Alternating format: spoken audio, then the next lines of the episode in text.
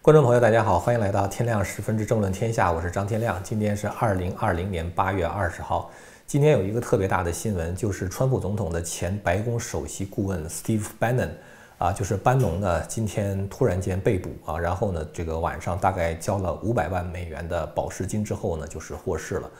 呃，这个事儿啊，就是在几乎美国各大媒体都是属于爆炸性的新闻哈，因为班农曾经做过这个川普的首席顾问，就是当时川普在。二零一六年竞选总统的时候，他的那个 campaign 呢，就是那个竞选团队的首席顾问，呃，就是那个 CEO 的话，就是班农啊，所以，呃，很多人的话呢，就是把这两个人呢就联系起来了。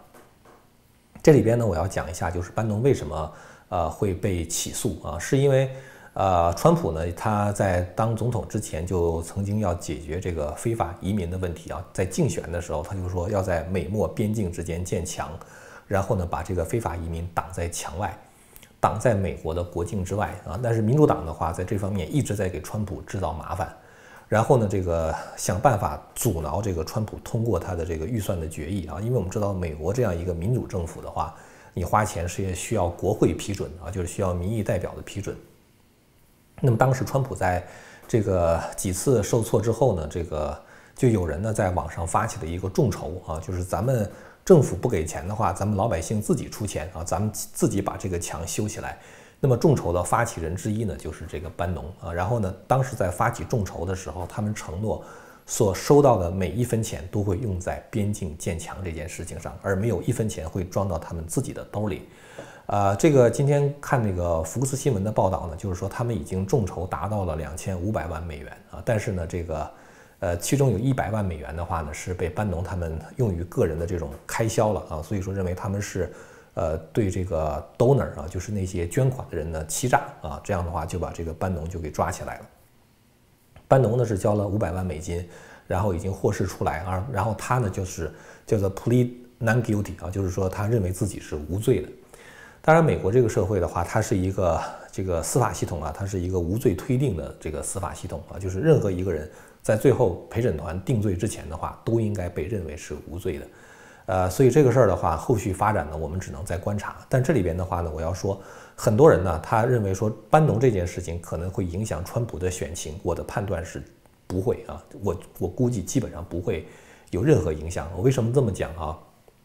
首先的话，就是说川普已经跟班农割席了，啊，因为班农我估计在某些问题上是相当的强势啊，他认为。呃，他可以说了算啊！这个事儿，我觉得，呃，很多就是这个在美国真正当大公司老板的，因为那个班农以前就是在华尔街做过，他曾经做过一些很大的这个呃公司的老板啊，所以说呢，他可能会在某些问题上相当的强势。那么在跟川普互相之间发生这种政策理念冲突的时候的话，他可能会跟川普争吵。那么川普后来就把他给 fire 掉了，就把他给解雇了。解雇了之后的话，两个人的关系的话，其实可以说是相当的这个僵啊僵化。因为川普后来发过很多推文啊，就是讲班农就是不好啊，怎么怎么样。这个事儿我们先不讲，但是我想，这个说的是，川普这个是一个美国历史上非常奇葩的一个总统啊，非常独一无二的总统。是为什么呢？是因为过去所有那些对美国的任何一个候选人或者是总统的民民望造成影响的那些事情，在川普的身上几乎都是无效的。过去你假如说说一个总统候选人有婚外情啊，这个人基本上来说的话就就就就 out 了啊，就就出局了。但是川普的话有过三次婚姻啊，他没事儿。然后呢，还有呢，就是这个过去如果你要指责某一个候选人啊，他是一个 racist 啊，就是他是一个种族主义者，基本上的话他也完蛋了。但是左媒天天骂川普是种族主义者，当然川普本身并不是哈，川普在这个方面的话一直也没事儿。过去任何一个。就是总统候选人或者总统，如果你要是跟媒体搞不好关系的话，那你就等死吧，等于因为媒体会铺天盖地的妖魔化你。但是你会看到川普整天跟媒体这样打，然后媒体整天妖魔化川普，结果川普的这个他的这这个整个的支持率的话，基本上是不受任何影响啊。然后的话还有很多类似的事情啊，比如说这个。呃，川普被弹劾啊，一个总统被弹劾，媒体整天讲被弹劾事儿，什么通俄门呐，就是很多类似的事情。你会看到任何一个事情都可以足够对一个候选人形成杀伤力啊，让他一蹶不振。但是川普好像是有免疫力一样啊，所有的这些大风大浪经过了之后，你看那个拉姆森那个拉斯穆森的那个民调对川普支持率的民调，几乎是就守在那儿就是不动的啊。所以川普的那个盘基本盘的话，几乎可以说是一个铁盘。而且呢，我觉得就是很多人在选川普的时候，其实可能很多人对他的这个脾气啊，对他这种行事的风格，包括发推文发的太多，可能都不太满意。但是他们选川普的话，唯一的理由就是选的是川普的政策。其实我对川普有一些政策的话，我也不是特别的理解。在一开始啊，比如说中美贸易战这个事儿，我有的时候觉得川普出拳出的太慢。但是呢，你不做到他的那个位置上的话，你就看不到他所掌握的那些信息。你可能觉得这个事儿是。这么做是最对的，但如果你综合评估各个方面的这个因素的话，他可能最佳方案就不是如此。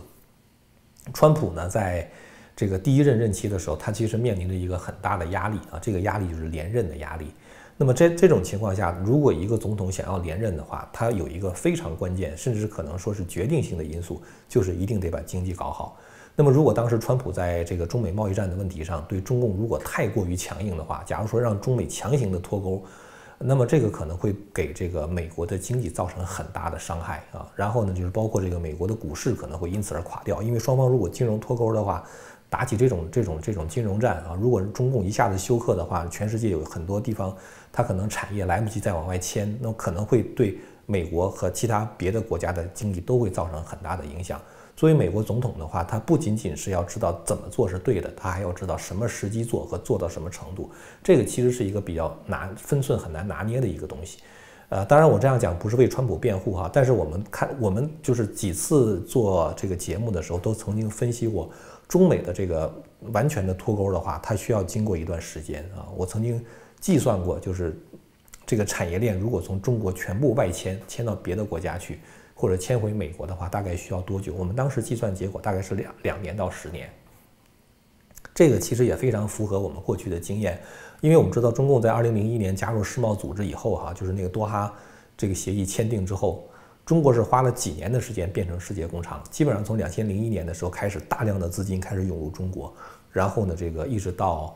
二零零。六年零七年的时候，大概中国才把整个这个世界工厂建成啊，大概花了五年的时间啊。之后中国就一直作为一个世界工厂。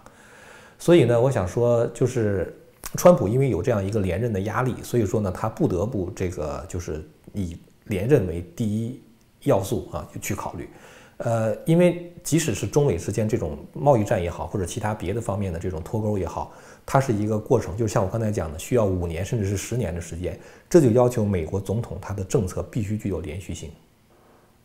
不能说换了一个总统之后的话，这个美中关系就修复了，那就之前就白做了嘛。所以这一次的话，其实川普连任是非常非常关键的。我相信，如果川普能够连任的话，他在第二任期内，因为没有连任压力了，我觉得他很多动作会做得非常快啊，而且动作。力度会非常的猛，但是如果要拜登当选的话，那基本来说的话，这个政策的连续性就失去了啊。就是说，拜登他很可能会，他有把柄抓在中国手里面嘛，所以说他很很可能会把川普所有做的工作全部取消掉啊。包括就是说，那个拜登如果不能做完第一任期的话，那个 Harris 就是那个那个 Pamela Harris，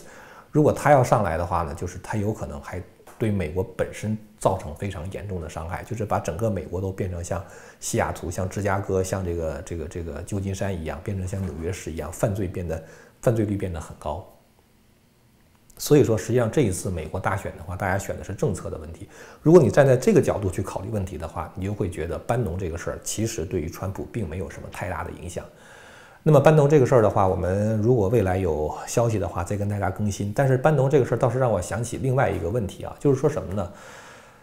呃，两千零六年前后吧，当时中国大陆有一个律师叫高志胜啊，他是这个因为为法轮功学员辩护，后来受到了非常残酷的这种酷刑的折磨，一直到现在高志胜都失踪，现在都不知道到哪儿去了。但是当时中共想整高志胜的时候呢，曾经派人到高志胜的这个律师事务所去查账啊，因为当高志胜是中国司法部曾经评选出来的十大律师之一嘛，相当于中国的一个大律师啊，非常有名的。所以中共的话就想去查他的账啊，就过去这个就是有没有什么偷税漏税的问题。据高志胜讲，当时从他的律师事务所拉走的账本啊，就一卡车。然后高志胜说了一句话，很感慨。高志胜说，在共产党这样一个社会里边，你要想反共的话，共产党就把你逼成一个道德的完人。因为什么呢？因为你只要有稍微一点点偷税漏税的话，中共马上抓起来大抓住大做文章，然后就可以名正言顺的把你关起来，是吧？就是你哪怕有一点点道德上的瑕疵啊，这个什么嫖过娼啊，或者是这个偷过税啊什么之类的，当然你没有的话，中共也可以栽赃啊。但如果你有的话，那中共整你的话是非常容易的。所以当时高志胜就说，反共的人的话要被中共逼成道德上的完人。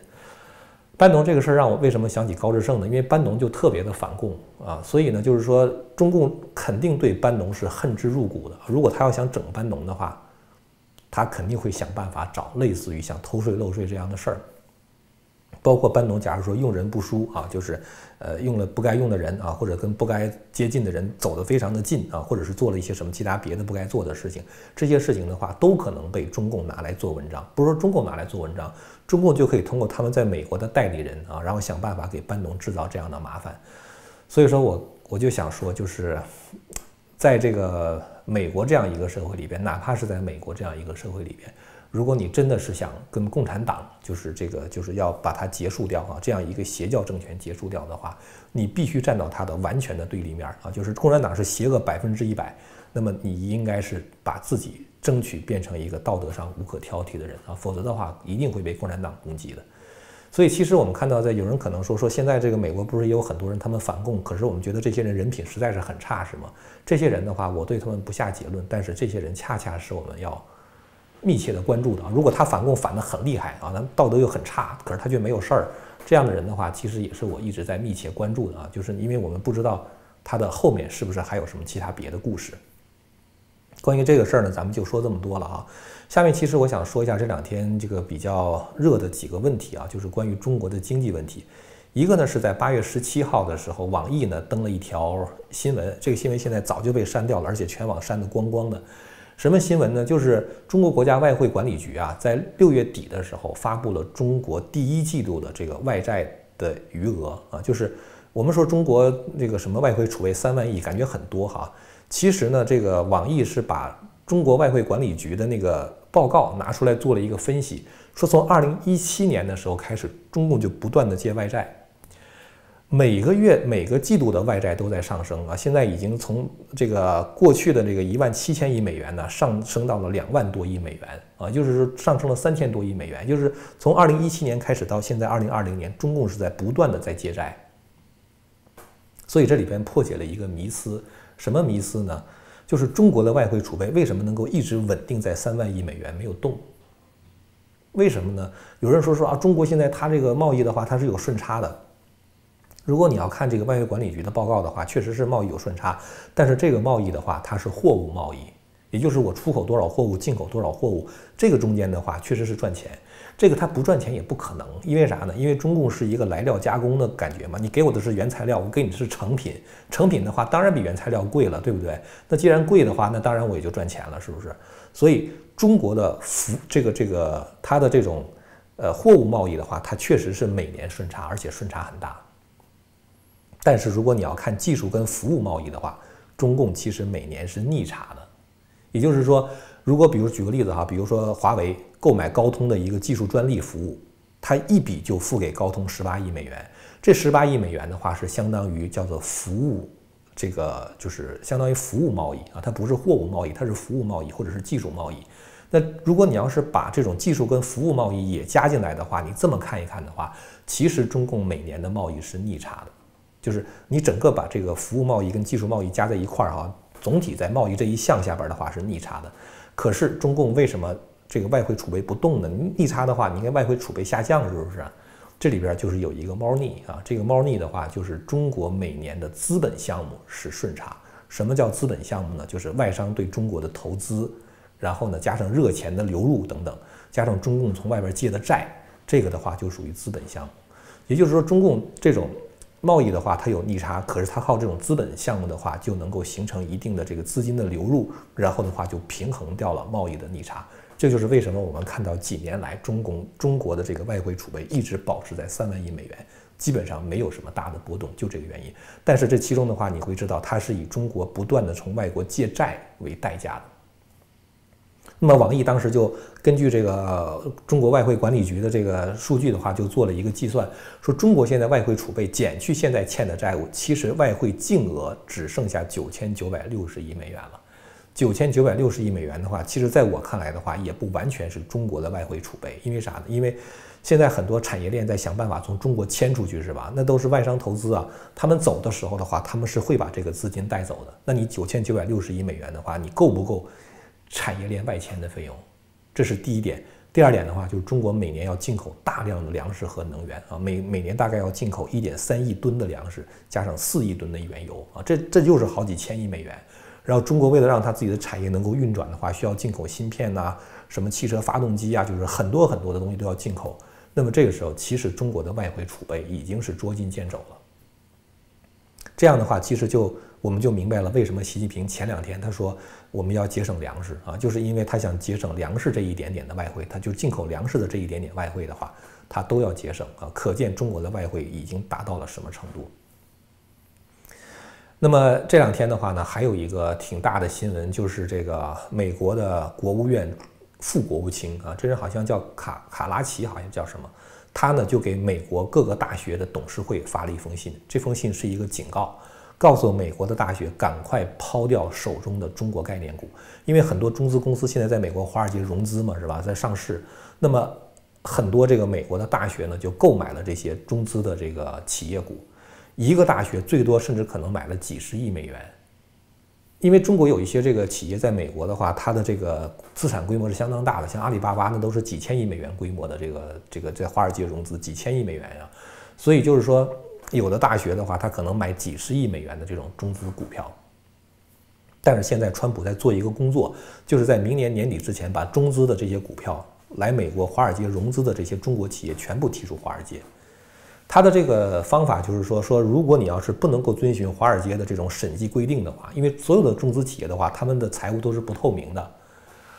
如果你不能够公布你自己的财报，不能有透明的财报的话，我就没有办法知道你是不是作假，是吧？那么这样的话，等于对于投资人来说，等于对于购买购买股票的这些人来说的话，它是不公平的。所以川普说，我们不能让他们再这样占我们便宜，是吧？把他们全都踢出去。也就是说到明年年底的时候，可能大量的中资要从中资的这种概念股。要从美国的华尔街上撤掉，大规模抛售的时候需要带多少资金是吧？那么这个时候的话，它的股价一定会暴跌。所以美国国务院呢发出的这个警告信息的话呢，实际上是想说，这个大学美国的这些大学你们别赔了啊，因为美国大学的这些收益的话，对于他们来说是很重要的，这个就是维持他们学校运转的。说你们的财务上不要出问题。这其实说明什么问题？就是说明川普对于这些中资企业的话是非常不友好的。今天早上看到搜狐的一个新闻，就是讲到华为的啊。我们知道前两天我们做了一个关于华为的这个芯片，做了两集吧，差不多讲这个华为可能会休克，可能会暴毙。实际上就是美国通过这种芯片的这种呃，就是就是禁售芯片给华为的话，就足够让华为暴毙了啊。可是现在美国现在还补了一刀，补了什么一刀呢？就是在软件上。我们知道在去年我们就曾经做过节目谈到。美国想禁止华为使用美国的安卓系统，就是它的这个 iOS，就这这个这个操作系统，这个就是手机的这个操作系统。我们知道手机操作系统的话，现在就是苹果的 iOS 再加上谷歌的安卓，是吧？如果你要是这个不能够用这种操作系统的话，你没有办法生存。那么过去一年多以来，美国在禁用安卓之后的话呢，不断的给华为延期啊，就是允许你再用一段时间，再用一段时间。过去这一年多的时间，给华为延期了六次。但是到今年五月份给华为延期的时候，美国明确的说这是最后一次了。那么到八月十三号的时候就到期了啊！到期之后的话，一直到现在已经过去一个礼拜了吧？美国还是没有给华为延期这个安卓的使用权。那如果到如果真的不让你使用安卓的话，那你这个机器的话就真的变成砖头了，是吧？所以现在你会看到华为又在说我们推出自己的操作系统，什么鸿蒙 OS。我们之前去年做节目的时候曾经说过，就是你做一个手机的操作系统，这个并不难，难的是你要你要把这个生态做好。当年的微软就想用 Windows 做一个手机的操作系统，但是结果生态没做成。以微软那样的实力做一个手机的操作系统，最后以失败告终啊！最后彻底的放弃了做这个手机的 OS。你华为现在在做一个鸿蒙 OS 的话，你到底能够有多少用户呢？是吧？你能够有多少个 App 呢？而且这个道理很简单，人家为什么要用你华为的鸿蒙 IP 是吧？你那华为芯片都断了之后，那你还有，你手机都死了，你还做什么手机的 OS 啊是吧？所以实际上我们看到什么呢？就是明明掐死芯片就可以掐死华为，但是还要硬补这么一刀，安卓这一刀啊，所以也就看到美国希望华为尽快消失啊。所以这个也就是说明看到川普对于中共的这种态度了。前两天还有一个，就是应该是八月十八号吧，还有一个事儿，就是川普呢跟那个记者讲，他说八月十五号啊，本来是中共要跟美国开这个电话会议的啊，就是刘鹤和莱特希泽两个人要开一个电话会议，讨论中美贸易第一阶段协议的执行情况。咱们还专门做了一期节目谈这个事儿，因为那个会议给取消了。当时我们用的是路透社的报道，路透社说说因为北戴河会议没有完成，没有结束，说中方的时间安排出了问题。当时我就说，我说这个借口我不能理解啊，因为我很怀疑这个事情的真实性。哎，川普在八月十八号的时候跟记者说，说是我不让他们开会的，我因为我根本就不想跟中共开会啊，我不想跟中共谈。这个事儿哈，你会觉得特别有意思，为什么呢？因为中共呢是。川普不谈啊，中共会觉得很没面子，是吧？然后中共就找了一个借口说啊，我们时间安排出问题了，是吧？还跟路透社讲，给爆出去了。川普完全没有必要去揭露中共，不谈就不谈呗，是吧？他特意把这个事儿揭出来，说我根本就不想跟他们谈，这就是在打中共的脸啊，等于是中共在过去等于是在说谎嘛，是吧？所以川普在做这个事儿的时候呢，我觉得他一个很重要的姿态啊，就是反正我跟你撕破脸了啊，我根本就不考虑你的面子问题啊。而且呢，就是说，感觉起来，就川普对于贸易阶段、贸易这个协定的第一阶段的执行情况，根本就不 care 了，已经啊，就不在意了，已经。所以这就是我们可以看到，就是美国现在对这个中共的这种经济经济层面的这种就是态度啊，就是对这个中国企业的态度。但是现在中共刚才说的这个外汇储备只剩下九千九百六十亿美元啊净额，但是现在中共面临着一个一点六万亿美元的索赔。呃，也是前两天的事儿。当时那个田纳西州有一个众议员啊，国会的众议员，他是共和党籍的众议员，叫 Mark Green。这个人呢，在众议院提出了一个决议啊，这个决议的话，就是要求中共偿还过去曾经向美国借的债。这个债的这个利滚利啊，就是已借了，其实已经借了一百多年了。利滚利的话，已经达到了一点六万亿美元。什么时候借的呢？是在一九一二年，中华民国政府当时以黄金为抵押借的这个钱。然后的话，民国政府没还嘛，那是中华民国嘛，民国政府没还，没还之后的话，被打到台湾去了。中共的话就继承了这个民国政府，是吧？就是这个，嗯，就占据了大陆。那么按照国际法来说的话，当你把过去的那个政府赶走的时候，过去政府的债务你要背起来。中共不是老讲中华人民共和国是唯一合法的政府，是吧？不承认中华民国的存在。如果你不承认的话，你就得把这个债务背过来，这是国际法规定的。有人说说中共会认认这种国际法，他会承认吗？是吧？他他会他会认账吗？会。什么时候认过账呢？一九八七年，当时中国和英国之间也有这种债务关系，也不是中共欠的，是当时中华民国欠的，借了英国。然后当时撒切尔夫人说，如果你要是不还我这笔钱的话，我就不让你进入英国的这个金融市场。然后一九八七年的时候，中共就赔偿英国，但因为当时本来本来可能借的债也不是很多哈，就中华民国时候借的嘛，最后赔偿了英国是两。千三百六十万英镑，就把这个事儿给了了。也就是说，如果你要是寻找历史的先例的话，中共是这样的债，中共是认的，而且是赔钱，是赔了钱的。然后现在美国的话说，如果你那笔赔钱了，是这笔是要也要赔，是吧？那众议院的话就通过这样的一个 resolution 啊，就是要求中共赔偿这一点六万亿美元。这个事儿也是中共逼出来的，因为这个现在这个疫情造成美国死人特别多嘛，所以美国人很愤怒，就想跟中共要账。然后的话呢，参议院也通过了这个，是好像是叫 Max Sally 那个那个那个参议员，也是一个共和党籍的参议员，还有另外一个人，反正是他们好像叫 Blackburn 吧，他们就联合也提了一个提案，也是要求中共赔偿这一点六万亿美元。也就是说呢，实际上就是参众两院现在都有这样的一个决议。这个决议的话，虽然还没有通过成为法律，但是它表达了一个美国民间这个民意代表对于中共的态度。所以你你看，中国现在。资产净额还不到一万亿美元，然后的话，人家要跟你要一点六万亿，是吧？你怎么办吧？当然，我并不认为说，如果是这个中共外汇枯竭的话，中国会出现这个粮食就是这个这个安全问题啊。中国是会出现粮食安全问题。我说的是说，其实国际社会的话，可能会出于人道的原因啊，可能会让中共去购买国际社会的粮食啊，哪怕是中美全部脱钩，也不会在粮食的问题上让中国完全的内循环啊。如果中共肯出钱的话，国际社会还是卖的啊。我为什么这样讲呢？是因为我当时在伊拉克出差的时候，九九年嘛。当时不是伊拉克就是被国际禁运嘛？但是那个时候伊拉克有一个石油换食品计划啊，就伊拉克它可以出口石油，干什么呢？就换来食品啊，可以让这个伊拉克人不至于饿死。那么我想就是说，如果中共倒是真的出钱，即使是跟全世界完全脱钩的话，国际社会也还是愿意把粮食卖给中国的。呃，我们之前曾经说过哈，其实美国一个国家所有的耕地全部种上地的话，养活中国加美国的人口都没有问题的啊，所以。呃，其实这个全世界现在并没有面临着非常严重的粮食安全问题，其实或者是说根本就没有问题啊，粮食安全的话是没有问题的。啊，最后再说一个小事儿哈，就是这个事儿事情呢，因为真伪没有办法去确定它啊，所以说呢，就是说我们现在也难以评论。就是中国中共央视啊，它有一个呃大型的纪录片叫做《华尔街》啊，这个华尔街的这个顾问呢叫陈陈思进，就拍那个纪录片的那个顾问叫陈思进。陈思进呢发了一条消息，他说这个央行的司长们开会的时候商量做了一个决定，这个决定的话就是央行发行的数字币是不能够兑换美元和黄金的。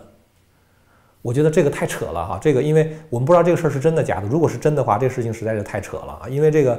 你数字币如果是法偿货币的话，你应该跟纸币跟其他别的这个货币是具有同等价值的，是吧？如果我们现在就是说，一个人有五万美元一年的这种外汇额度的话，你数字币为什么不能有这样的额度？所以就有人说说你难道发行数字币的话，只是为了控制大家？比如说买粮食不能买多少，饭钱不能够花超过多少，买布买肉不能超过多少等等，就当粮票使嘛？有人在质疑这个事儿。这事情我现在到处去搜它的这个最原始的这个就是资料，包括那个有没有第三方独立报道，现在还没有看到。但是呢，因为有这么一个消息，所以说呢，就先跟大家报告一下。好了，那么今天呢，我们从这个班农被起诉这个事儿谈到反共必须要做一个道德上的完人啊，然后我们又从谈反共这个事儿说到美国对现在中国的经济政策和现在中国外汇储备的枯竭问题。好了，那么今天呢，咱们就说这么多了啊。如果你要是对我们谈的内容感兴趣的话呢，欢迎您订阅和传播这个频道。我们下次节目再见。